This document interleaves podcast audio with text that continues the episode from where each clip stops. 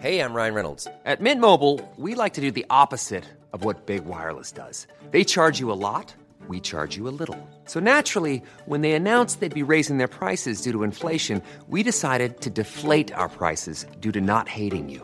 That's right. We're cutting the price of Mint Unlimited from $30 a month to just $15 a month. Give it a try at mintmobile.com slash switch. $45 upfront for three months plus taxes and fees. Promo rate for new customers for limited time. Unlimited more than 40 gigabytes per month. Slows. Full terms at mintmobile.com.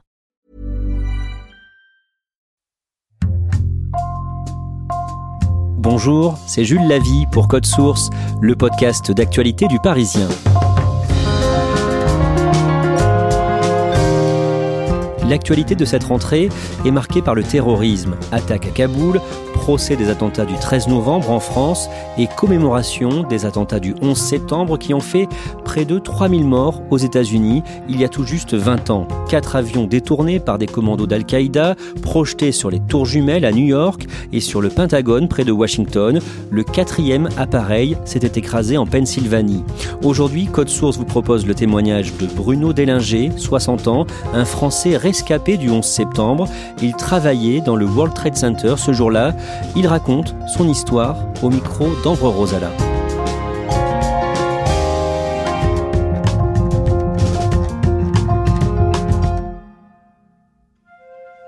Bruno Deslinger m'accueille chez lui, dans sa maison de Crépy en Valois, une petite ville de l'Oise à environ 70 km de Paris.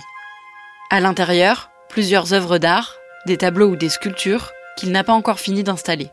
Il a emménagé dans cette maison il y a à peine un mois, avec ses deux enfants, Alexandre, 18 ans, et Tatiana, 16 ans, sa compagne et leur chien d'ici. Mais il habite dans l'Oise depuis son retour en France des États-Unis il y a une dizaine d'années. La vie de New York, c'est une vie trépidante, effectivement. Et le grand écart euh, est difficile à vivre au début, d'habiter comme ça dans un petit endroit très calme. Il n'y a que de l'habitation, mais aussi euh, une très belle nature on a l'impression qu'il n'y a rien qui ne s'y passe. En fait, c'est beaucoup plus discret. Il y a beaucoup de choses qui se passent, et non pas avec l'exubérance euh, de la vie new-yorkaise. Donc on apprend à apprécier ça aussi. Bruno Deslinger est né près de Lyon. Enfant et adolescent, il déménage un peu partout en France, en Normandie, en région parisienne ou encore dans la Drôme. Mais très vite, il tombe amoureux des États-Unis, où il a de la famille. Il y va plusieurs fois en vacances, mais ça ne lui suffit pas. Quand il a 22 ans, et alors qu'il fait des études de commerce, Bruno décroche un stage en Californie et déménage à San Diego. J'ai adoré cette vie californienne. Pour le climat, pour, euh, pour le délire. Et j'en garde un très très beau souvenir. De pouvoir me promener en hiver en t-shirt, en moto, et de, liberté extraordinaire. À l'époque, euh, on, passait son permis moto, on achetait une moto, on passait un test et on apprenait à conduire sur sa moto sans avoir encore le permis. Et on n'avait pas besoin d'assurance et on n'avait pas besoin de casque. Tout était simple. Voilà, donc euh, cette première impression de liberté a continué à m'imprégner tout le reste de ma vie. Son stage terminé, Bruno Délinger doit rentrer en France pour terminer ses études. Une fois son diplôme en poche, il cumule les petits boulots et se met à écrire des romans. En 1991, il publie En deux temps, trois mouvements, un récit qui se termine par l'écroulement de deux tours de cristal dans l'Apocalypse. Après ça, Bruno tombe amoureux.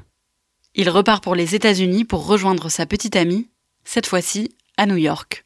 Et la première fois que je suis arrivé à New York, je n'ai pas aimé New York.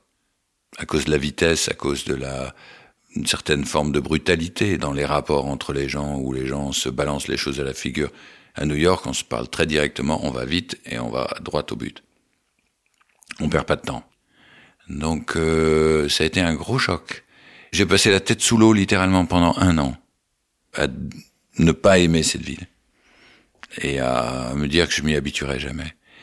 Puis en fait, on est effectivement la tête sous l'eau, c'est la ville qui est tellement écrasante, qui vous domine, et du jour au lendemain, vous avez pris les réflexes des New-Yorkais, vous avez appris la ville, les trucs, les machins, et c'est vous qui dominez la ville et vous surfez dans la ville. Et alors là, ça devient un bonheur immense parce que c'est une ville aux ressources illimitées. Son histoire d'amour se termine et pendant plusieurs années, Bruno voyage un peu partout dans le monde. Mais il finit par rentrer à New York en 1997. Il a 36 ans et il fonde une entreprise, destiné à aider les sociétés américaines à investir en Europe et inversement. Il occupe d'abord un bureau qu'il paye très cher, puis il a l'opportunité de s'installer dans l'une des deux tours du World Trade Center, en plein cœur de Manhattan. Bien sûr, j'avais une certaine fierté à, travailler dans le World Trade Center, mais immédiatement c'est devenu pour moi un lieu très particulier.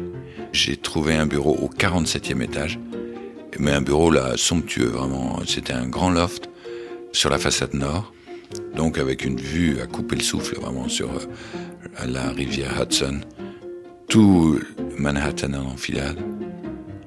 Et voilà quoi, un truc incroyable, avec plein de lumière, que des parois en verre. Une déco assez minimaliste puisque j'avais des, des bureaux faits d'une plaque en verre, puis une lampe euh, Stark sur chaque bureau et c'était magnifique. On vivait dans le ciel quoi. Et surtout euh, dans un calme très inhabituel pour New York parce que les bruits ne, ne nous arrivaient pas. On était trop haut dans le ciel. Donc c'était un espace paisible. D'abord, Bruno démarre son entreprise tout seul. Mais au fil des années, comme ça fonctionne plutôt bien, il se permet d'embaucher un, puis deux, puis jusqu'à six salariés pour travailler avec lui. Une journée du World Trade Center, c'était arriver le matin, dire bonjour aux, aux, gardiens en bas des ascenseurs, qui étaient des mecs euh, super, qu'on connaissait tous, prendre l'ascenseur, on arrive à 8h30, 9h, avec le petit-déj, et dans la main, dans un sac en papier, et on, on commence la journée comme ça, et c'est très paisible. Pour le déjeuner, on allait très souvent à la cafétéria du World Trade Center. Il y avait une vue absolument merveilleuse. Nous qui avions la vue au nord, par exemple, c'était un bonheur d'aller d'aller voir la vue du sud avec la toute la, la rade de New York, donc euh, et la Statue de la Liberté et toutes ces choses-là. C'était vraiment exceptionnel. Bruno vit à 100 à l'heure, partagé entre son travail, très prenant, sa vie amoureuse avec sa nouvelle compagne, et des allers-retours tous les 15 jours en Europe ou en Asie. Le matin du 11 septembre 2001, alors qu'il est rentré de France la veille, il se réveille très tôt. J'étais sur l'heure européenne, donc il fallait que, que je me lève, ça servait à rien que je me rendorme. Et je suis parti au bureau, et là j'avais une paire de chaussures à faire ressembler, donc euh, je l'ai déposé chez le cordonnier. Il y avait une vie euh, ouais, de, de ville, encore une fois, de petite ville dans ces tours, parce qu'en dessous des tours, il y avait tout un centre commercial avec des tas de petits commerces. Ouais, je dépose mes chaussures chez le cordonnier, qui s'appelait Midas, t'es grec. Et Midas me donne son reçu. On a une petite conversation et ainsi de suite. Puis j'avais pas le temps ce matin-là, il fallait vraiment que j'aille euh, rapidement. Donc j'ai vu mon, j'ai salué mon gardien d'ascenseur, discuté un peu, on est, je suis monté. Et alors là, quand je suis arrivé dans le bureau, vraiment, il y avait une très très belle lumière. C'est d'abord c'était une très belle journée parce qu'il faisait pas trop chaud, pas trop froid. C'était déjà une journée d'été indien. Donc j'ai été, après avoir regardé, mis en marche le bureau, tout ça, mis en marche les, les outils informatiques, j'ai été à mon bureau. Entre-temps, il y avait des employés qui sont arrivés. Et moi, j'ai démarré ma journée en prenant mes mails, téléchargeant mes mails. Et au moment où je les téléchargeais, donc, ben, j'ai entendu le bruit strident des réacteurs d'avion qui arrivaient sur la façade de mon bâtiment. Donc j'ai levé la tête et j'ai vu l'impact d'une certaine manière. Et aussitôt suivi par euh, toute la façade qui s'écroulait. Il est 8h46 et un Boeing 767 vient de s'écraser dans la tour numéro 1, une cinquantaine d'étages au-dessus du sien.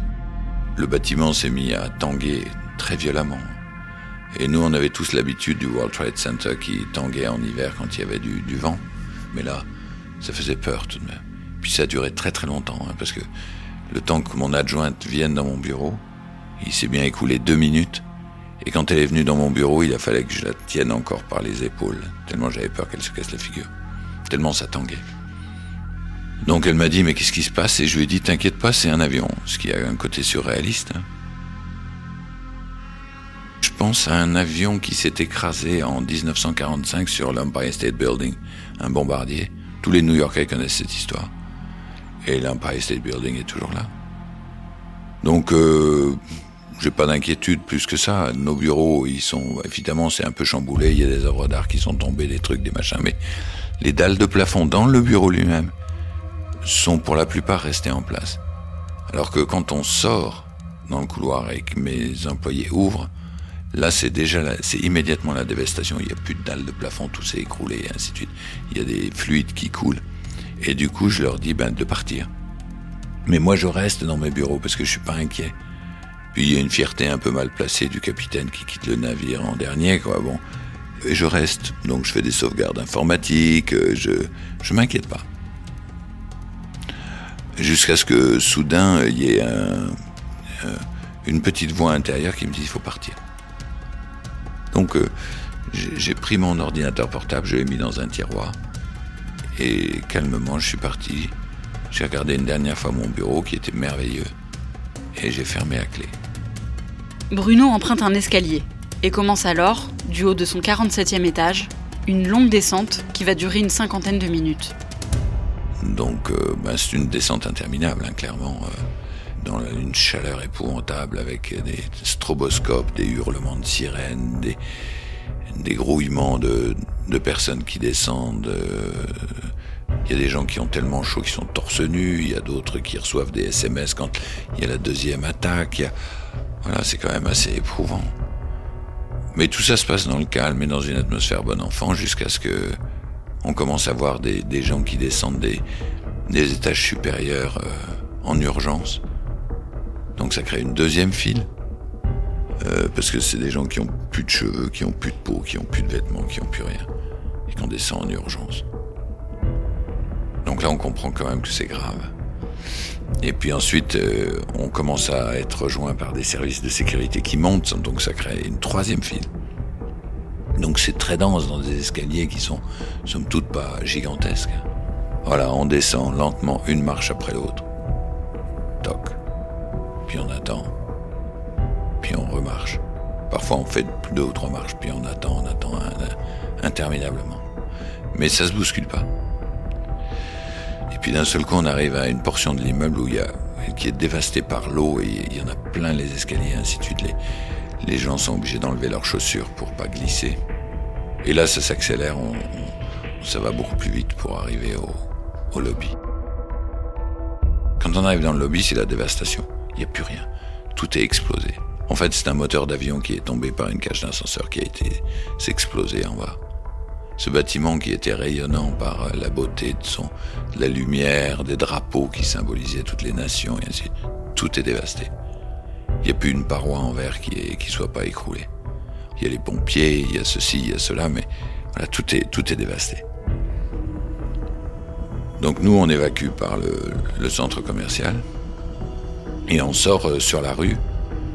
Et au moment où je sors, en bas de l'escalateur qui m'amène à la rue, il y a un officier qui hurle Dépêchez-vous, ça va s'écrouler, ça va s'écrouler. On n'a jamais eu de message de panique, mais là, le type est paniqué. Alors on sort dans la rue, je retourne ma tête et je vois la tour en feu et là j'en crois pas mes yeux parce que j'ai jamais cru que ça puisse être aussi grave. Et je fais un pas de plus. Je veux me retourner parce que je n'y crois pas. C'est ma tour, hein, c'est mes... Et je vois pas la tour une deuxième fois parce qu'à ce moment-là, la tour numéro 2, qui est à 40 mètres de là, quoi, s'écroule. Alors ça fait un bruit, mais qui dépasse l'entendement. Et je me rappelle d'un endroit où il y a des piliers qui abritent un auvent, euh, où il y a des retraits automatiques de billets. Et je me dis, tiens, là-bas, peut-être que je peux me protéger. Et je cours là-bas, et je me réfugie derrière ce pilier d'auvent, et j'attends le monstre qui arrive. Alors là, le monstre, en fait, c'est, comme un train qui arrive parce que ça fait un demi kilomètre de, de, de poutrelles, de fumée, de poussière, de gravats, de tout ce que vous voulez, qui avance comme un espèce de truc, et qui pousse comme une locomotive l'air devant lui. Donc d'abord, il y, a cette espèce d'orage qui arrive avec euh, toute l'air brassé qui vous frappe la figure, puis d'un seul coup, vous êtes engouffré. Et là, quand on est engouffré, c'est des choses qui dépassent tellement l'entendement que la raison ne comprend plus. Tout est devenu plus noir qu'une nuit. Et d'un seul coup, après le bruit, la fureur de cet effondrement, il n'y avait plus un bruit parce que l'air est devenu tellement épais qu'il vibrait plus.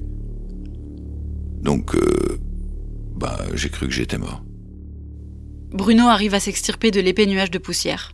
Il rentre chez lui, donne des nouvelles à ses parents et sa compagne, en déplacement professionnel, et apprend avec soulagement que tous ses employés sont sains et saufs. Et l'après-midi même, mes premiers coups de fil, ça a été de d'appeler des amis en disant tiens, on vient de me péter mon bureau là, est-ce que t'aurais pas un bureau? Le déni total de tout ce qui venait d'arriver. Une partie de déni et puis une partie de de désir de ouais de d'immédiatement de répondre et de de défiance. Et donc bah moi j'aurais jamais pu me regarder dans ma glace si j'avais euh, si j'avais accepté comme beaucoup de sirènes m'y encourageaient déménager dans le New Jersey ou bien aller euh, aller en France ou des choses comme ça. Non, il fallait que je reconstruise tout de suite parce que je pouvais pas abandonner mes, mes employés. Et eux, de leur côté, ils voulaient pas m'abandonner non plus. Et on a trouvé euh, des bureaux et en 15 jours, on a redémarré. Les mois qui suivent sont difficiles pour Bruno. Souvent, il a encore cette impression d'être mort et il a peur de devenir fou. Pendant longtemps, il se dit qu'il aurait préféré mourir plutôt que de vivre comme ça. En avril 2002, six mois après l'attentat, il se lance dans l'écriture d'un livre, World Trade Center, 47e étage, pour raconter ce qu'il a vécu. Il met moins de deux mois à écrire ce livre, qui agit comme une thérapie. Quelques mois plus tard, sa compagne tombe enceinte. Quand euh, j'ai vu l'échographie de mon fils, ce petit être qui allait, qui, allait venir. Ça, ça m'a beaucoup troublé. Je veux dire que j'étais peut-être encore, euh, j'ai eu beaucoup de mal à résoudre toutes ces toutes ces idées que bah, l'humanité était quand même bien pourrie pour en arriver à faire des choses pareilles. Mais voir ce qui était déjà un petit être, hein, sans défense, sans rien, euh, ouais, ça, ça, ça attire la tendresse, ça fait appel à des ressorts qui qui sont plus du tout les mêmes et qui vous projettent dans un autre, dans un autre environnement. Alexandre naît en 2003 et Tatiana deux ans plus tard, en 2005. Ce sont vraiment des enfants du 11 septembre. Et je, je suis pas sûr que j'aurais pas forcément eu des enfants. Peut-être, peut-être pas. Mais en tout cas, le 11 septembre a été un élément. Ça s'est peu à peu imposé à moi parce que je me disais, tiens, il faut que le monde se régénère et il faut que, au fond, Peut-être que l'apport de, gens, d'êtres qui seront moins tordus, moins pourris que ceux qui ont commis cet acte-là, apportera quelque chose au monde. Donc il y a quand même un peu de positif euh, qui est ressorti de cette journée? Ah mais je, ne vis que par le positif de ces journées. Je ne vais pas oublier et euh, ça fait partie de ma vie quoi cette journée du 11 septembre et les semaines et les mois qui suivent. Mais moi, je, pourquoi j'ai survécu, c'est parce que je ne vois que les choses positives du 11 septembre. Ce que j'ai vu de générosité, de soutien, de courage, d'héroïsme, c'est ça que je retiens du 11 septembre. C'est pas l'horreur de la journée. L'horreur de la journée a été difficile à digérer. Qu'est-ce qui reste 20 ans plus tard? C'est comment on en est sorti. Et c'est ça qui m'intéresse. C'est toutes ces valeurs positives qui ont tiré le meilleur de nous-mêmes, alors qu'elles auraient pu nous abattre, et comment on a tué des êtres vivants, mais qu'on n'a pas tué la vie. C'est pas, c'est pas comme ça que ça se passe.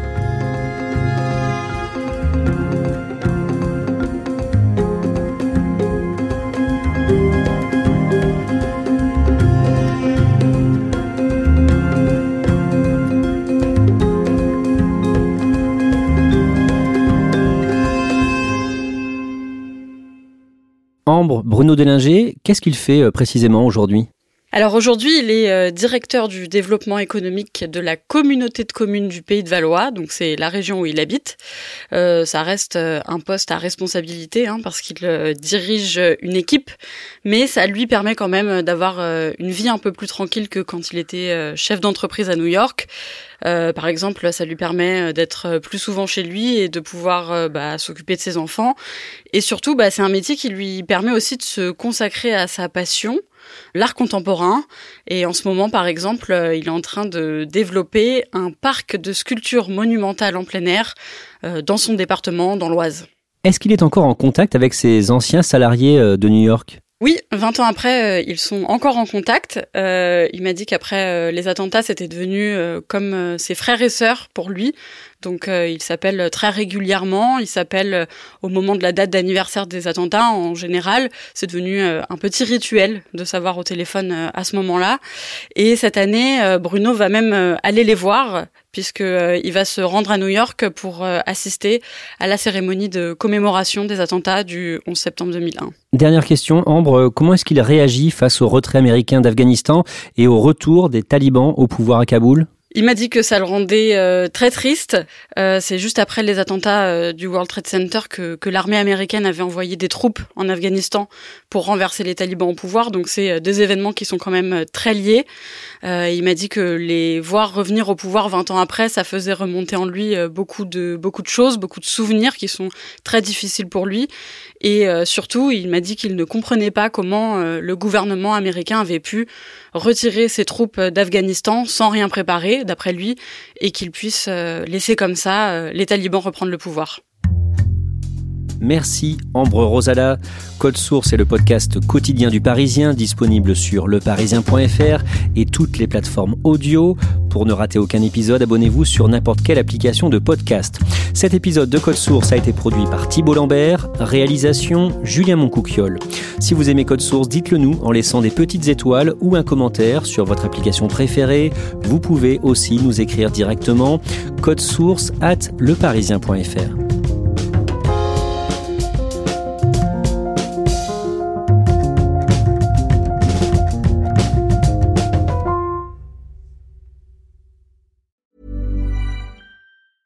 A lot can happen in three years, like a chatbot may be your new best friend. But what won't change? Needing health insurance. United Healthcare Tri Term Medical Plans, underwritten by Golden Rule Insurance Company, offer flexible, budget friendly coverage that lasts nearly three years in some states. Learn more at uh1.com.